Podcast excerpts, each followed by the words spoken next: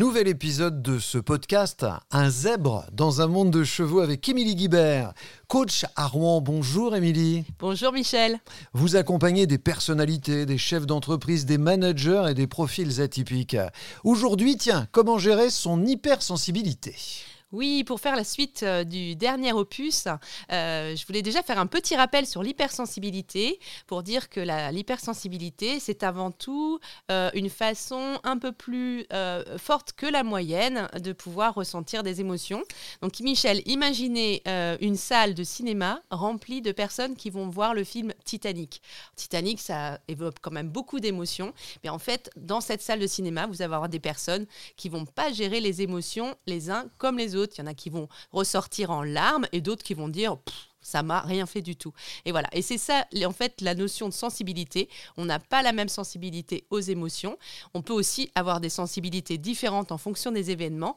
Mais vous voyez bien que quand vous allez voir ce genre de cinéma, euh, vous avez des personnes qui sont en larmes du début à la fin et d'autres qui vont à peine ressentir quelque chose. C'est ça l'hypersensibilité. Ce sont les personnes qui vont plutôt avoir tendance à ressentir tout très intensément, que ce soit les émotions ou les cinq sens.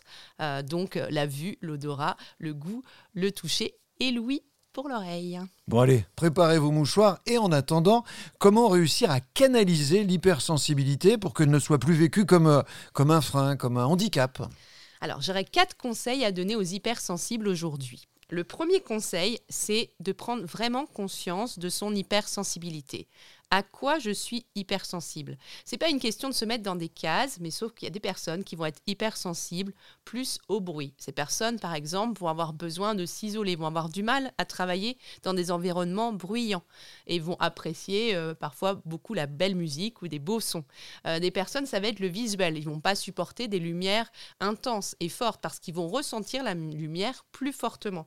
Donc, au démarrage, déjà, prendre conscience de son hypersensibilité, c'est important et ne pas culpabiliser. Parce que, en fait, ce n'est pas une maladie, ce n'est pas une tare, ce n'est pas un handicap. Par contre, ça peut le devenir dans certains environnements. Ça, c'est le premier conseil que je donnerais. Le deuxième conseil que je pourrais donner, euh, c'est vraiment de prendre du recul sur cette situation, d'arriver à euh, prendre les choses un peu moins à cœur, même si c'est très difficile pour les hypersensibles, et surtout de ne pas culpabiliser, parce que la culpabilisation, ça entraîne une sorte de double peine. Je me souviens, moi par exemple, moi je suis assez sensible aux émotions euh, et euh, je pouvais me mettre à pleurer euh, alors que dans l'environnement où j'étais, peu de gens pleuraient dans ces situations-là, où je pleurais pour des raisons qui étaient jugées par les autres comme étant pas pas suffisante, euh, mais pour moi, c'était assez naturel. Et, en fait, j'avais la double peine parce que d'une part, j'étais triste, et en plus, après, je m'en voulais parce que je voyais bien que les personnes se disaient, mais faut qu'elle arrête de pleurer, Émilie, euh, c'est n'importe quoi. Voilà. Donc ça, c'était compliqué. Et donc, je pense qu'aujourd'hui, euh, c'est important, les hypersensibilités de plus en plus connues, et c'est pas la peine de culpabiliser, euh, mais par contre, faut en prendre compte et il faut en tenir compte dans ces environnements pour euh, ne pas se mettre et pas rester dans des environnements euh, critiques ou toxiques pour les hypersensibles. La troisième chose que je dirais, c'est exprimer ses émotions et les accueillir. Alors attention, euh, c'est pas la peine non plus de pleurer devant tout le monde tout le temps. Hein, c'est pas ça non plus exprimer ses émotions, ni de se mettre en colère euh, de manière gigantesque euh, à chaque fois qu'on en a l'occasion.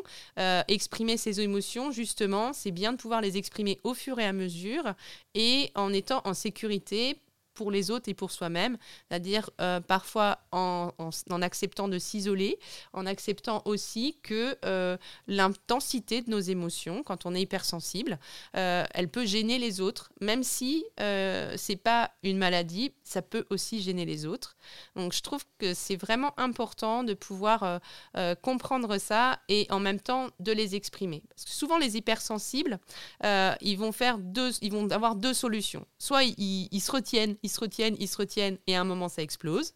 C'était un peu mon cas, c'est pas voilà. Ou soit ils les expriment au fur et à mesure et ils sont tout le temps, tout le temps incompris euh, par leur entourage ou par, par, les, par les gens autour, d'eux.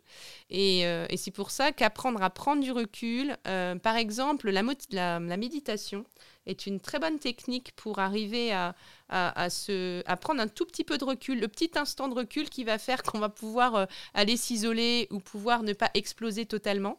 Euh, ça, c'est vraiment intéressant d'utiliser cette technique. Euh, et, puis, et puis aussi travailler sur, ces, sur, sur ce qui génère ces émotions, parce que j'ai remarqué qu'il y avait beaucoup d'hypersensibles qui, qui ont vécu des, dans leur enfance des choses qui les ont plus ou moins traumatisés. Et quand une personne hypersensible sensible à un trauma, elle va être d'autant plus sensible après. Et ça peut être vraiment important de se faire accompagner sur les anciens traumatismes euh, pour diminuer l'intensité des émotions. Euh, parce que plus les, moins les émotions seront fortes, euh, plus l'entourage l'acceptera. Et, et, aussi, j'ai remarqué que beaucoup d'hypersensibles ont peu la capacité à écouter leurs propres besoins. Souvent, ils sont très empathiques et très enclins à écouter les besoins des autres euh, et parfois très peu enclins à connaître leurs propres besoins. Il y a même beaucoup d'hypersensibles à qui euh, je pose la question euh, est-ce que vous connaissez vos besoins? Et, les hypersensibles me répondent bah, non, je ne les connais pas. Et c'est tout à fait normal, puisqu'en fait, ce sont souvent des personnes qui se sont adaptées à l'environnement depuis leur plus jeune âge. Et, ils, ont, ils ont essayé de s'adapter le plus possible pour ne pas être euh, à la marge, pour essayer de contenir toutes ces émotions, de, de faire comme les autres, euh, de s'adapter. De... Et, à un moment, ils peuvent plus le faire. Mais, mais en fait, ils n'ont pas appris. Ils ont appris à s'adapter aux autres, mais ils n'ont pas appris à se comprendre eux-mêmes. Émilie, alors, comment prendre les choses moins à cœur éviter de se sentir systématiquement incompris, isolé, lorsque les avis ressentis ne sont pas ceux escomptés? Alors déjà, c'est vrai qu'on dirait que quand on parle d'avis escomptés, ça veut dire que la personne va anticiper un avis, va anticiper quelque chose qui va aller dans son sens. Et, euh, c'est vrai que pour les hypersensibles, c'est très difficile souvent de comprendre qu'on va pas être d'accord avec eux ou qu'on va pas euh, qu'on va être en décalage avec ce qu'ils pensent et, et comme ça va les frustrer, ça peut leur générer euh, soit de la colère, soit de la tristesse, soit un sentiment d'incompréhension. Euh, ils vont avoir tendance à, à, à, réagir fortement à ces incompréhensions parce que ils n'aiment pas être incompris, puisque souvent ils ont été incompris depuis leur enfance. Donc c'est vraiment c'est une sorte d'injustice, de notion d'injustice qui arrive. Euh, et comme je le disais tout à l'heure, euh, c'est vraiment un long processus d'apprendre à, à, canaliser ses émotions. Moi je sais que je suis passée par là. Euh, c'est pas forcément facile, euh, mais ça, ça, ça s'acquiert. Et, et, ce qui est vraiment essentiel pour les hypersensibles, c'est d'avoir des environnements qui leur correspondent. Euh, un hypersensible qui va être en permanence dans des environnements toxiques, c'est-à-dire où il y a trop de bruit, où il y a, où il y a trop de non-dits, euh, où il y a trop d'émotions négatives. Euh, ces hypersensibles vont être tout le temps dans l'effort et ils vont pas arriver au moment où l'émotion va, va, va surgir à se contenir. C'est donc vraiment le conseil que je donnerais aux hypersensibles, c'est soigner les gens avec qui vous êtes en dehors du travail, essayez d'aller vers des environnements de travail qui vous correspondent et vous irez, à mon avis, beaucoup mieux. Je sais que c'est pas toujours évident, mais c'est vraiment un très bon conseil. Émilie, quel conseil donner aux hypersensibles pour prendre soin de leur entourage? Oui, Michel, parfois l'entourage est un petit peu trop impacté par, les, par l'hypersensibilité, euh, que ce soit euh, une profonde tristesse ou, euh, ou, une grande colère, on va avoir en face des personnes qui vont être très impactées, qui vont pas comprendre, des personnes qui vont trouver que c'est disproportionné. Les hypersensibles doivent vraiment prendre conscience de cette disproportion.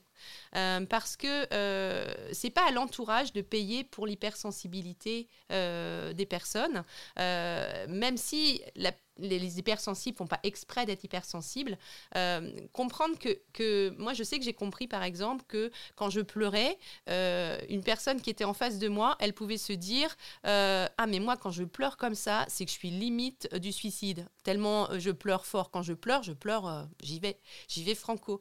Et, pour moi juste, je pleure beaucoup. et en fait, il y a cette disproportion qui fait que la personne en face de moi, elle, elle va se sentir hyper triste. Imaginez que vous êtes face à quelqu'un qui va très très mal, vous vous sentez très mal. Et je pense que les hypersensibles doivent comprendre que même s'ils font pas exprès, et même si, euh, si c'est pas de c'est pas leur euh, c'est pas de leur faute, en même temps c'est leur responsabilité de pas faire subir ça à leur entourage, donc de trouver des espaces euh, des, des espaces d'accompagnement ou des amis qui peuvent être hypersensibles aussi, qui vont mieux comprendre ça. De même pour la colère, la colère, elle, se, elle peut être très, très, très, très puissante et les gens en près ne trouvent pas que c'est normal d'avoir une colère aussi puissante pour un si petit fait. Et ce qui fait que ça décrédibilise complètement la colère. Et moi, j'ai compris il n'y a pas longtemps, parce que quelqu'un m'a dit, mais en fait, Émilie, quand tu es en colère, on comprend rien, on sait juste qu'on a juste à attendre que ça passe. Et de toute façon, tout ce que tu dis est pas intéressant et on comprend même pas. C'est même pas que c'est pas intéressant, c'est qu'on comprend pas ce que tu dis quand tu es en colère. Alors que moi, je pensais être hyper clair quand j'étais en colère. Donc là, j'ai compris qu'en fait, d'une part, euh, je mettais la personne mal parce que j'étais en colère et d'autre part, qu'en plus, ça servait à rien. Donc maintenant, je préfère gérer ma colère différemment, peut-être euh, en l'écrivant, peut-être, euh, mais surtout en m'isolant parce que je pense que c'est mieux pour tout le monde. Voilà. Profitons du fait, Émilie, que vous ne soyez pas en colère pour synthétiser un dernier conseil. Oui, c'est le détachement, c'est vraiment quelque chose que les hypersensibles doivent apprendre en fait, parce que finalement, euh, c'est quand même, euh, c'est pas parce qu'on est hypersensible que le monde autour doit s'adapter à nous. Ça, c'est important euh, de comprendre que même si c'est difficile pour les hypersensibles, apprendre à vraiment se détacher, se sentir moins concerné. Moi, je reprends souvent les quatre accords Toltec. Voilà, c'est un livre que je recommande pour tout le monde, hein, les hypersensibles, mais pas que, sur l'art justement d'être dans la relation à l'autre. Et dans les quatre accords Toltec, il y en a un qui dit ne prends pas tout à titre personnel. Et je pense que les hypersensibles doivent apprendre à ne pas prendre tout à titre personnel. Euh, ce n'est pas parce que quelqu'un fait une remarque désobligeante euh, elle est forcément euh, une attaque vers soi. et, c'est vrai que c'est, j'ai remarqué que c'était souvent très difficile pour les hypersensibles parce qu'encore une fois, ils essayent de vraiment s'adapter à l'autre. Et pour s'adapter à l'autre, ils ont besoin de sentir qu'ils sont en phase avec l'autre. Et s'ils sentent qu'ils ne sont pas en phase avec l'autre, euh, bah, c'est difficile pour eux. Et, et, donc aussi peut-être communiquer sur leur hypersensibilité, communiquer sur le fait que euh, qu'ils ont cette cette tendance à réagir un peu plus fortement que la norme. Je pense que ça commence à être de plus en plus connu euh, dans les entreprises. Et je trouve aussi dommage que euh, dans les entreprises, il y a encore cette notion que euh, les émotions ne doivent pas être dans les entreprises, qu'on n'a pas le droit d'exprimer ses émotions en entreprise, parce que c'est un peu se priver d'une grande partie de l'être humain, c'est se priver aussi de la sensibilité de l'être humain. mais pour le moment, c'est vrai que les hypersensibles sont un peu obligés de de faire avec, euh, parce qu'on n'est pas dans un monde euh, qui permet euh, à tous les hypersensibles d'exprimer leur sensibilité. moi, c'est ce dont je rêve, mais pour l'instant, c'est pas la réalité. Et peut-être que les hypersensibles peuvent trouver des environnements de travail ou des environnements personnels euh, où ils vont s'en sentir mieux. Euh, moi, je vois dans les personnes que j'accompagne déjà souvent euh, exprimer, expliquer à son entourage qu'on fonctionne un peu différemment et déjà ne pas avoir à la maison des remarques du genre mais pourquoi tu as réagi comme ça? Mais ça vaut pas la peine de s'énerver et pleurer pour ça c'est n'importe quoi. bah, déjà quand on a ces remarques à la maison et qu'en plus on les a au travail ça fait un peu beaucoup. Donc, euh, euh, je pense que c'est essentiel pour l'hypersensible qu'il sache exactement qu'est-ce qui va le faire réagir, qu'il l'explique à son entourage, qu'il s'entoure de personnes qui comprennent qui peut réagir un peu plus fortement que la norme. Euh, si, si, si, c'est possible. On peut avoir des amis qui le comprennent, on peut avoir des, partenaires de vie qui le comprennent, des, la famille qui le comprend. Et peut-être un peu se détacher des personnes qui le comprennent moins. C'est déjà un premier pas. Euh, et puis ensuite renforcer son estime de soi. Parce que quand on a une forte estime de soi, quand on s'aime vraiment et quand on s'accepte soi-même, on est beaucoup moins sensible même en étant hypersensible, on est moins sensible aux remarques, on est moins sensible aux critiques, on est moins sensible aux attaques. Donc, euh, le meilleur conseil que je pourrais donner aux hypersensibles, c'est de travailler sur la connaissance d'eux-mêmes, l'acceptation l'expression d'eux-mêmes euh, et vraiment aller jusqu'à l'amour de soi. Et c'est en ayant cet amour de soi que on va se sentir vraiment pleinement euh, dans cette vie et, et de pouvoir gérer cette hypersensibilité. Émilie, merci beaucoup. Prochain rendez-vous avec? Avec la procrastination, Michel. Bon, bah je, vais m'y mettre alors. Merci beaucoup. Émilie Guibert, coach professionnel. Vous êtes spécialisée dans l'accompagnement personnalisé des chefs d'entreprise, des managers et des profils atypiques, les zèbres en particulier. Et l'on vous retrouve sur emilieguibert.fr. À bientôt. À bientôt, Michel.